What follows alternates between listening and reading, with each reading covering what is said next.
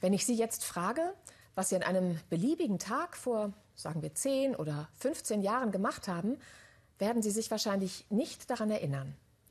Aber Sie kennen auch diese Ereignisse, bei denen man noch genau weiß, was man damals gemacht hat. Schicksalstage. Der kommende Montag, übermorgen, ist so ein Tag.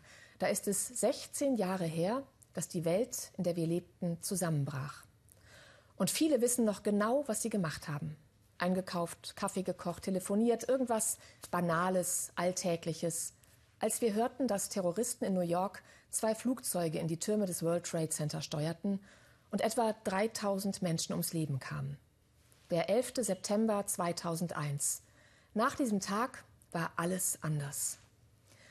Heute ist 9-11 längst zum Symbol geworden, zum Symbol unserer Verwundbarkeit.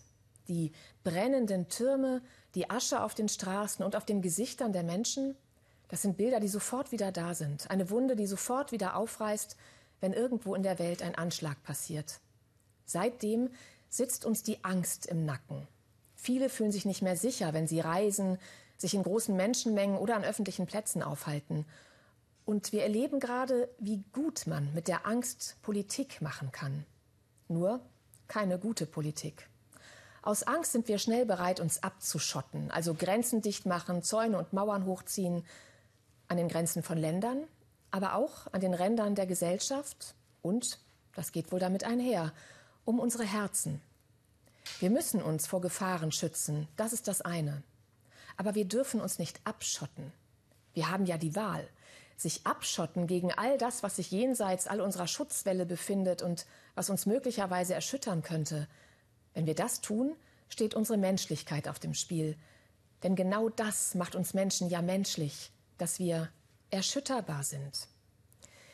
Mir machen in diesen Tagen vor allem Populisten und Despoten Angst, die pöbeln, provozieren und atomar ihre Muskeln spielen lassen. Davor würde ich mich am liebsten schützen, mich verkriechen und nichts mehr sehen und mitkriegen.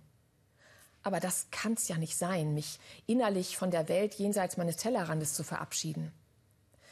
Nein, ich möchte, dass wir erschütterbar bleiben. Dass wir das sind, ist ein Geschenk, ein göttliches Geschenk. Der Gott der Bibel ist ein Gott, der sich erschüttern lässt. Und uns hat er nach seinem Bild geschaffen als erschütterbare Wesen, die mitfühlen können, die etwas bis ins Mark treffen kann. Ich glaube, wir können nicht gut leben ohne solche Erschütterbarkeit. Das hat was mit Leidenschaft zu tun, Leidenschaft fürs Leben. Wer leidenschaftlich lebt, riskiert, dass er bis ins Mark getroffen, bis in die Herzfasern erschüttert werden kann. Das kann wehtun. Aber vor allem macht es das Leben intensiv, diese Liebe zum Leben, zu seiner Schönheit, zu seiner Vielfalt, auch zu seiner Verletzlichkeit. Und Erschütterbarkeit ist eine hochpolitische Haltung. Daraus entsteht Einsatz, sich einmischen in die Welt. Und das brauchen wir.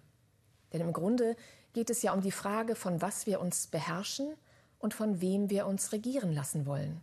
Wie viel Macht geben wir der Angst? Und wie schaffen wir es, menschlich zu bleiben? Ich wünsche Ihnen eine gute Nacht.